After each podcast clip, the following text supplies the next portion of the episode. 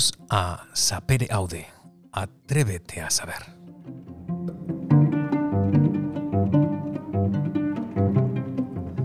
Hoy comenzamos una nueva serie de Sapere Aude que va a tratar sobre música.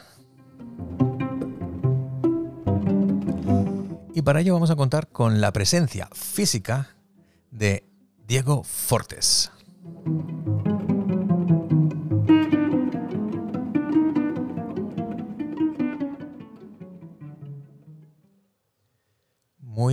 Buenas tardes, Diego. Muy buenas tardes, querido amigo. Qué placer tenerte aquí.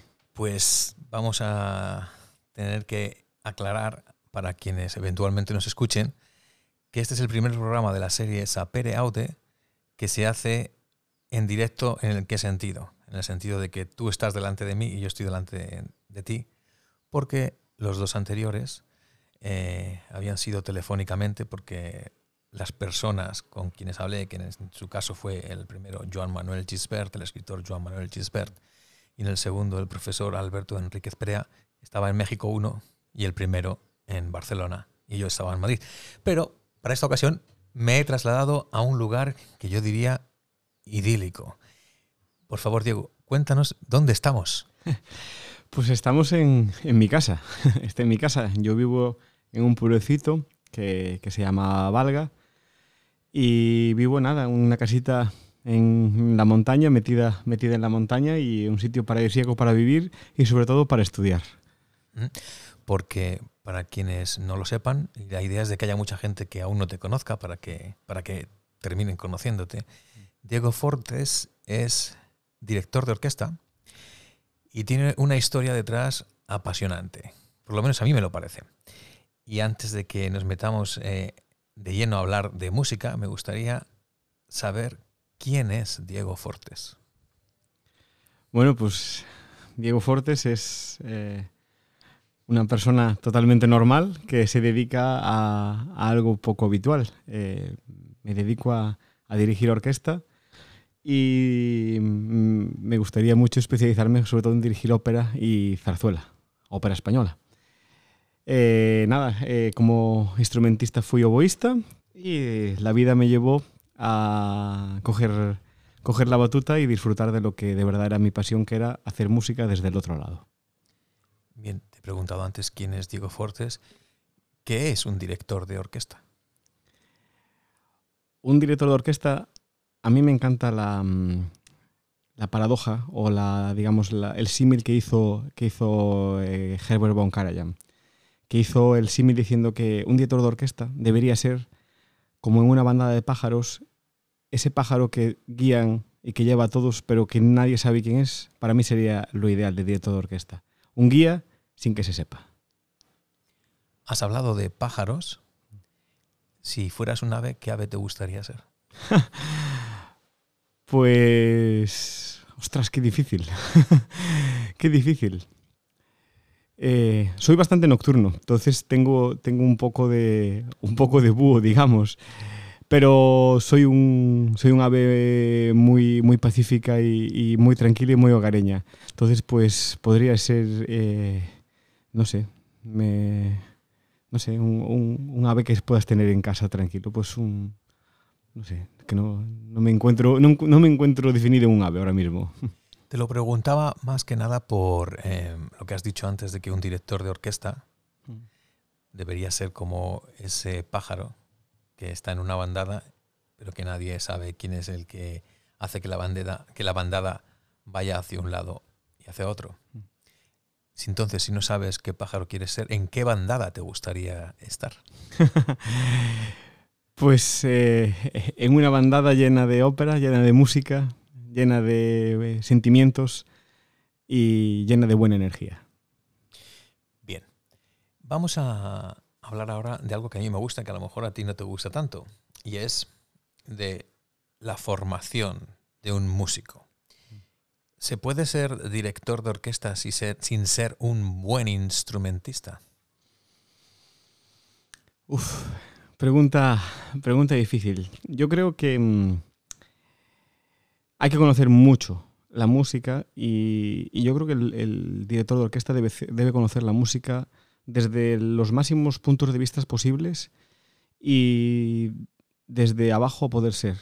Me gusta decir, es decir, em, un músico tiene que hacerse, tiene que trabajarse y tiene que verse en todas las facetas de la música.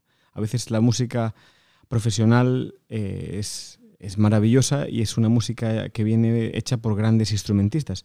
Pero a veces intentar construir la música con no tan grandes instrumentistas para aprender tú mismo como, como director, creo que es igual de satisfactoria y creo que en la, en la formación del, del buen director creo que es súper importante saber de dónde vienes, cómo lo haces, por qué lo haces y trabajarlo desde, desde abajo. ¿Y de dónde viene Diego Fortes? Pues de un, de un pequeño pueblecito, un pequeño pueblecito de, de Galicia que se llama Yeriz. Y esto no lo sabe mucha gente. Yo me inicié en la música, en el mundo de la música tradicional. Eh, mi abuelo, mi abuelo fue de los primeros músicos eh, profesionales que hubo, que hubo por aquí. Mi abuelo tocaba instrumentista, instrumentos de, de, de, de viento metal, me tocaba la, la trompa y el fliscorno. Y, y, nada, yo me empecé a, en la música tradicional porque en mi pueblo la, la, gaita, el tambor y esto estaba muy extendido y bueno, mis amigos iban y con seis años empecé, a, empecé ahí. A partir de ahí quise más y empecé con el oboe y del oboe pues al final, años después y por muchas circunstancias me pasé a, a la dirección que es lo que realmente siempre, siempre quise y desde de lo que realmente, pues mira, hoy contando, eh, comiendo, te conté una cosa que, que no sabía y un gran recuerdo. Puedes contarlo si quieres ahora también. pues mira, eh, el, el, padre de, de, unos amigos, buenos amigos, eh, un gran violinista y una gran violonchelista, Leonardo Blanco y Susana Blanco, su padre era artesano, su padre hacía un montón de tallas y un montón de cosas.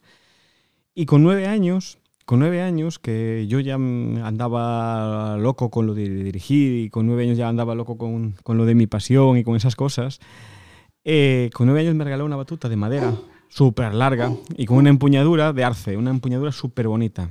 Y la tengo en casa, tengo colgada. Detrás me puso una inscripción, era la inscripción que dice, no, me, no recuerdo justamente, pero decía algo así como que para que en tu futuro la, la uses con acierto. Estoy seguro de que así será una, una buena profecía. bueno, de momento puede serlo. De, de, momento me queda mucho para usarla con acierto y mucho para usarla aún donde quiero, pero bueno, que por trabajo y por, por dedicación no va a ser, eso seguro. ¿Qué le dirías a, a alguien, una, una, persona joven, que se, haya, se le haya pasado por la cabeza la idea de ser director de orquesta? Pues le diría que no tenga miedo a formarse, que no tenga miedo a aprender, que no, tenga miedo, que no tenga miedo a equivocarse y que cualquier práctica es buena. Es decir, desde dos guitarras a un quinteto de viento, a un coro de, mayores que, hay en, en, la mayoría de pueblos, cualquier práctica es buena y cualquier práctica creo que nos puede ayudar. Y es a veces no tan gratificante a veces eh, musicalmente como sí gratificante emocionalmente. Y estar emocionalmente curado ayuda mucho a hacer buena música. Estar emocionalmente curado. Vaya una afirmación. Bueno, curado o estar emocionalmente tranquilo, más bien. ¿Y cómo está Diego Fortes en este momento de su vida? Bueno, eh, estoy en un momento, pues me pillas en un momento, la verdad que bonito. Vengo de, de trabajar una ópera, estar con, con mi maestro, con, con, el gran Cristóbal Soler, persona a la que le estaré eternamente agradecido y que para mí le pondré siempre en, un pedestal porque me ayudó en muchos momentos y, uh, muchísimo y confío en mí más de lo, que, de lo que confío yo muchas veces. Y vengo de hacer Don Pascuale, aquí una producción en Galicia, en, en, San Martín Pinario, que fue muy bonita, con unos, un elenco de cantantes maravilloso, elenco gallego, dos, dos cantantes gallegos, como es eh, Gabriel Alonso y Patricia, y no, perdón, no me recuerdo el apellido, y eh, un cantante valenciano, que es eh, Pedro Quiralte, y un cantante argentino, que es, bueno, es ítalo-argentino, un tenor, se llama Manuel Faraldo. Hicimos una, un Don Pascuale, eh, que fue una cura de, energía y fue estas producciones que estás a gusto, que todo encaje y que las disfrutas a pesar de que, bueno, fue, fue muy poco tiempo, pero la disfrutamos. Entonces estoy en un momento que vengo que solo puedo sonreír después de hacer lo que más me gusta y con gente estupenda.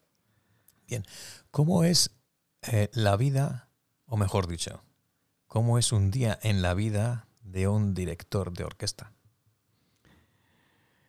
Hombre, yo creo que cada uno, cada uno es diferente y depende de lo que estés haciendo. Depende si estás eh, dirigiendo una producción, dirigiendo una, una, orquesta con ensayos en conciertos o en, o en temporada de estudio. Eh, entonces creo que cada día puede ser diferente, también porque cada día estamos muchas veces en un sitio diferente. ¿Y un día en la vida de Diego Fortes, en su casa? Pues mira, eh, me levanto relativamente temprano, no, no, mucho porque sí que es verdad que soy, como dije antes, un poco búho y me gusta dormirme tarde y sobre todo estudiar de noche. De, noche siempre me estoy con las partituras a vueltas.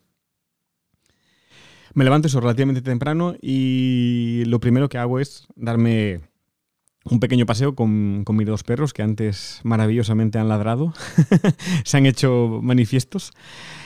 Y nada, vengo, me tomo un café y realmente me, me pongo a, a, estudiar, dependiendo de lo que esté haciendo, pues a veces simplemente marcando partituras, estudiando, estudiando textos si es ópera, analizando si es eh, otras cosas, depende, depende de lo que sea. Y después nada, comer y por la tarde pues eh, más estudio y a veces pues como vivo en un paraíso, tengo que reconocer que me, muchas tardes antes de ir, cenar, de ir a cenar me voy a pegar un chapuzón en algún, en algún sitio por aquí cerca que, es un, que es un tesoro. Doy fe de que vives en un paraíso, porque si la gente supiese dónde estamos ahora mismo grabando este programa, probablemente diría que, para qué estamos grabando cuando podemos disfrutar de un paraíso. bueno, sí, la, verdad que, la suerte que tenemos en, Galicia de, poder vivir en sitios, en una casa como puedo vivir yo, en un sitio, pues eso, en plena naturaleza, es, es, una, suerte. Y la verdad es que, pues mientras pueda aprovecharla, eh, sí que me gustaría vivir por aquí cerca, por lo menos. ¿Serías capaz de explicarle a la gente, me refiero a la gente que no son músicos, en qué consiste el entrenamiento de un director sin utilizar lenguaje técnico? ¿Cómo se lo explicarías a alguien que no sabe lo que es un director de orquesta? Bueno, pues a ver, eh, yo diría que aparte, o sea, suponiendo que el director tiene una técnica que sabe los gestos ideales para dirigir, los gestos ideales de cada momento, en el estudio de la partitura pues es como, como lo que podría ser un comentario de texto. Tú tienes que analizar las ideas, analizar de dónde vienen, analizar por qué están puestas ahí y saber que, cuál es lo más importante del discurso para que ese discurso brille. Más o menos, no sé, así a, grandes rasgos, así hiper resumido, podría ser así. Después, gestualmente, pues obviamente es, eh, digamos, es, eh, cada uno tiene, hay unos gestos básicos, obviamente que es el gesto del compás que marca la, marca la métrica, pero bueno, cada, cada uno tiene sus, gestos, sus, pequeñas muletillas técnicas y eh, sus gestos característicos, obviamente. ¿Es verdaderamente necesario un director de orquesta para que la orquesta suene y suene bien? Yo creo que sí. Más que, más que el... Yo creo firmemente que, el director, más que muchas veces eh, para un concierto, es necesario para un buen ensayo. El director eh, somos, yo creo que somos muy necesarios para los buenos ensayos hablando de ópera, o sea, hablando de sinfónico, perdón, en ópera pues el, director tiene una función un poco más integral porque es el, nexo entre las distancias del foso, los cantantes, el coro, el ballet, es un, el, director realmente es un nexo. Hablando de sinfónico, yo creo que en música sinfónica el director más que bien es un, es un buen ensayador y un buen concertador para que las ideas lleguen a, al buen momento todos juntos y de la misma manera. Realmente es un una persona que, hace que todo el mundo se entienda, que todo el mundo llegue al, mismo puerto y que esa emoción se transmita. Yo siempre digo que es muy difícil y muy bonito nuestro, nuestro papel porque el director tiene que transmitir sus ideas y su música de forma indirecta. Es decir, eh, el director se lo transmite a los músicos sin viendo los músicos, pero para que los músicos le transmitan sus ideas al público, que el director lo tiene de espaldas.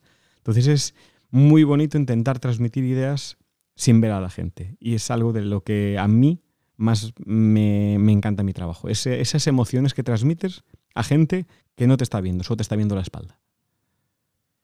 ¿Prefieres música en directo o grabación?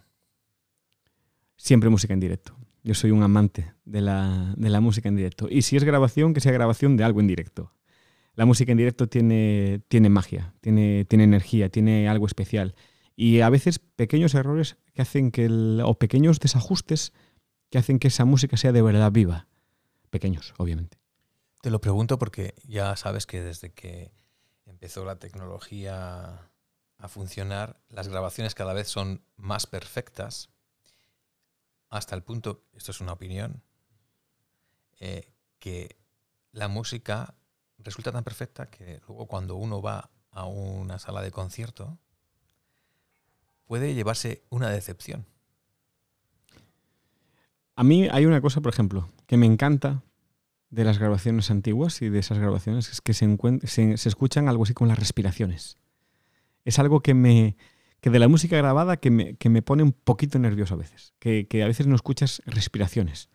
Y sí que es verdad que, en, la música en directo, yo creo que sí que es verdad que a veces es, hay pequeñas desafinaciones, puede haber pequeños desajustes, puede haber, pues, pues sí, es, lo normal.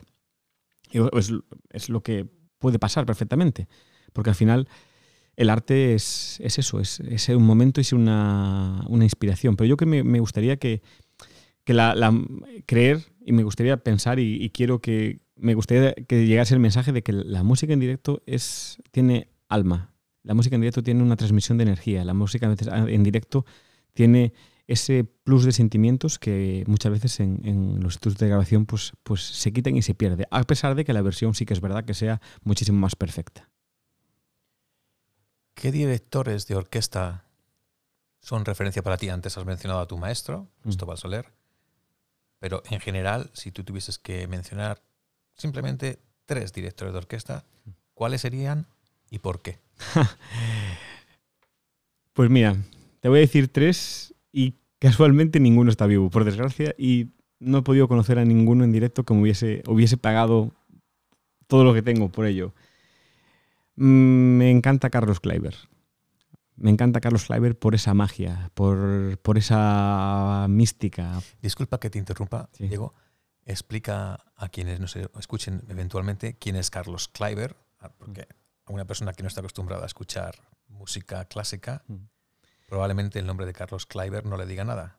Pues Carlos Kleiber eh, fue uno de los grandes, era hijo de, ya un, de un maestro, un maestro que tuvo que ser exiliado de, Alemania, como fue... Em, eh, oh, perdón, soy un desastre con los nombres. Eh, Eric, Eric Kleiber. Eric Kleiber. Eric Kleiber, sí. Em, Eric Kleiber eh, dirigió grandes orquestas europeas y al final se fue a, Argentina. Argentina, creo, creo recordar.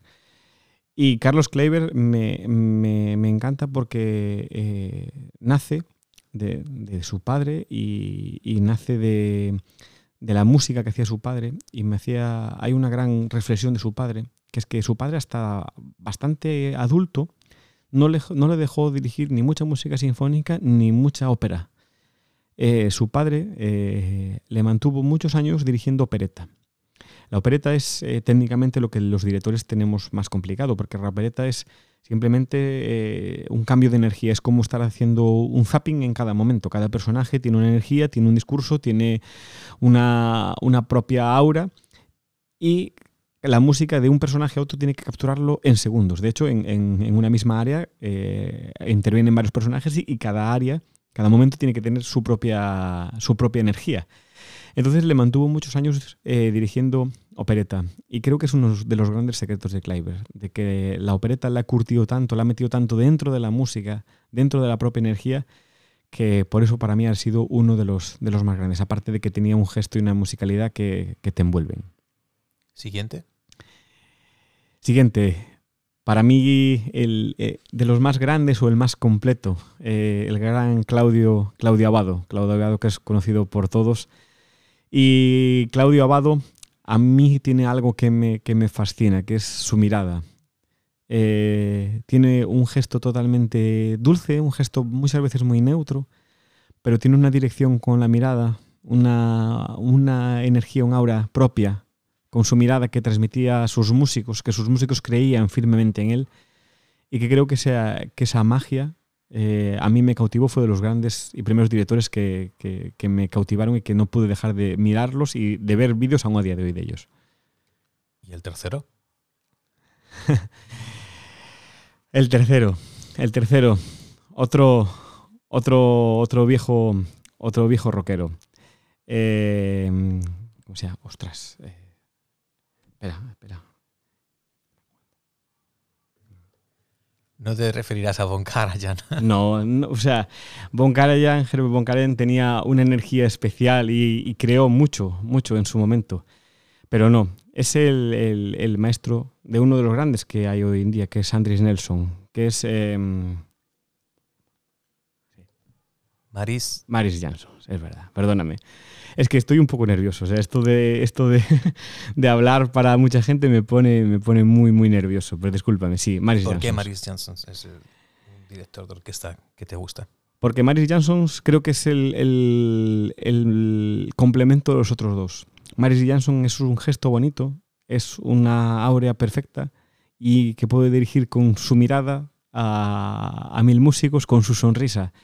Yo tendré grabado siempre, aunque es un cliché, pero que eh, tendré grabado el, último concierto de Año Nuevo que dirigió, la magia de con, poco, con muy poquito gesto, pero siempre con una sonrisa y ver la Filarmónica de Viena totalmente entregada él, totalmente a sus pies poquito antes de morir, cuando dirigió el concierto de Año Nuevo. Creo que es uno de los grandes y creo que esa energía, esa aurea, ese, la gran cantidad de repertorio que hizo, eh, sus grabaciones de tanto podías ver Mahler como podías ver Toscas. Es que es eh, para mí de los, de los más grandes y, un referente porque también suma un poco las cualidades de los otros dos. ¿Podrías decirme el nombre? Has dicho tres eh, directores de orquesta y las razones por las cuales te gustan. Tres personas que hayan influido en tu vida? ¿Musical o personal? En tu vida. Pues mira, he nombrado antes a, Cristóbal, Cristóbal Soler, que fue, fue y es eh, mi, yo siempre digo, amigo, mentor, eh, profesor, compañero, es a veces cuando hablamos así, eh, la gente nos pregunta, eh, porque a veces es, muy gracioso, cuando vamos a trabajar juntos a algún sitio, nos pregunta si somos padre e hijo, si somos hermanos, lo que sea. Nosotros le decimos que sin ser, somos familia. Eh, obviamente, mis padres, mis padres que me apoyaron en todo y mis padres que a veces lucharon un poco contra, contra mí, contra, contra cosas de mi carácter, que yo soy una persona de de fuerte carácter y fuertes convicciones y, a veces no se lo puse fácil y mis padres siempre, siempre me ayudaron un montón y siempre, siempre fueron personas que, tuve ahí. Y yo creo que... Dime, dime. Sé que, sé que estás muy unido a tu madre y como conozco tu historia personal, que quienes nos estén escuchando ahora probablemente no la conozcan, sé que tu padre fue también una persona muy importante en tu vida y que en un momento clave para ti de tu carrera musical, pues eh, desaparece. Me ha venido a la memoria tu padre porque hace no tanto tiempo, ahora un par de meses o así, estuviste en Madrid mm. y me regalaste un libro que un amigo de tu padre, Tallón, Juan Tallón, sí. Juan Tallón, había escrito, había dedicado a tu padre. El libro es obra maestra. Mm no te voy a pedir que me hables del libro, pero sí de qué puede llevar a un escritor o a un artista a dedicarle a alguien una obra. Hmm. Ostras, aquí me das en la fibra. Eh, bueno, mi padre lo perdí hace dos años y medio y fue una pérdida, bueno, fue más que una pérdida de un robo porque nunca voy a cenar a mi pueblo un martes y fui a cenar un martes. Me marché de casa, eh, le di un abrazo, me metí con él, le tiré de una oreja porque, bueno, teníamos un código diferente. Y a las 6 de la mañana mi madre me despierta con que mi padre no está. Se había quedado dormido y no se había despertado. Fue así una historia, una historia dura. Eh, mi padre era una persona que, sin ser músico, era el, mi mayor crítico y mi mayor apoyo a la vez. Era una persona que era un lector empedernido, era un gran contador de historias, le encantaba, eh, pues esto, que por los pueblos y le cuentan cinco historias y las escribía, las reproducía. Era una persona que ocupaba, siempre me decían que ocupaba mucho espacio. Y bueno, lo he hecho un montón de menos, pero sí que es una, persona que era con la persona que más discutía del planeta, pero también la persona que más, que más me entendía, del, que más me entendía del mundo.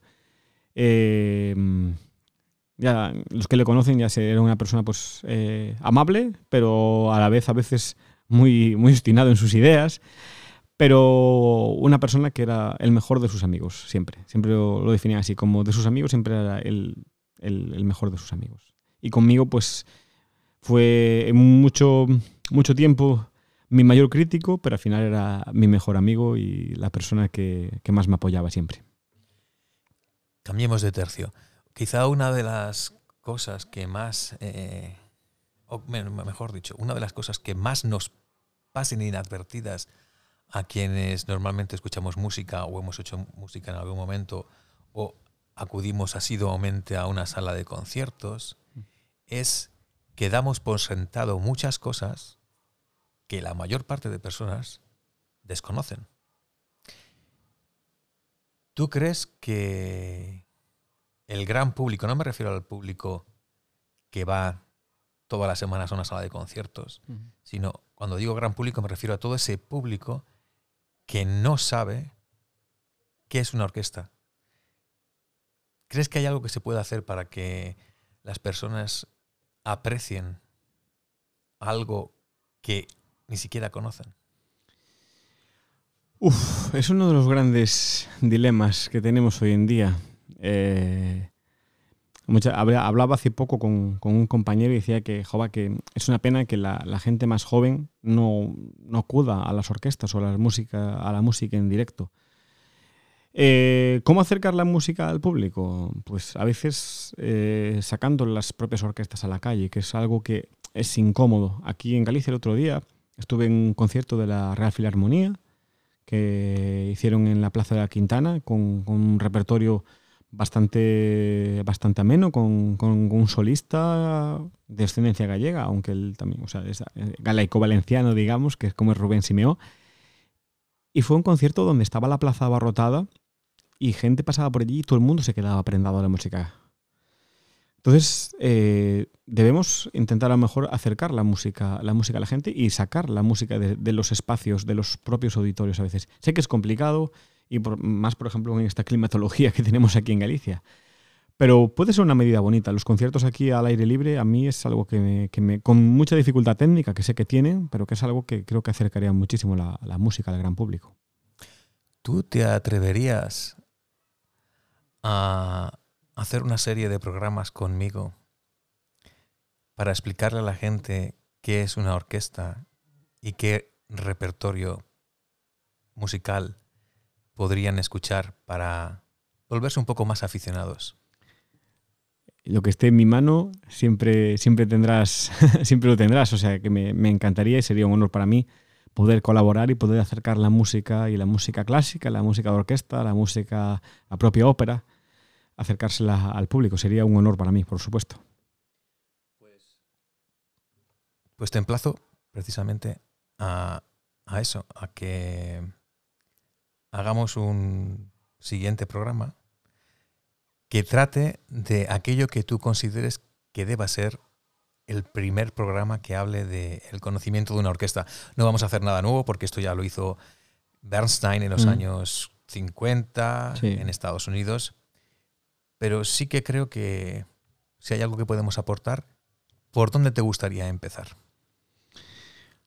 Es que podemos empezar desde los cimientos, desde los propios músicos, desde la carrera de los propios músicos, desde lo duro que es eh, llegar a ser músico profesional, hasta el repertorio, hasta de dónde viene el repertorio.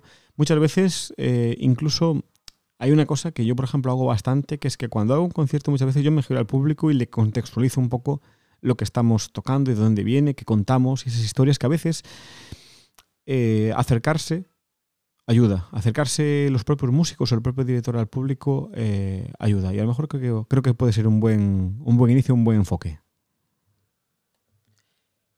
¿Qué título le pondrías a ese primer capítulo?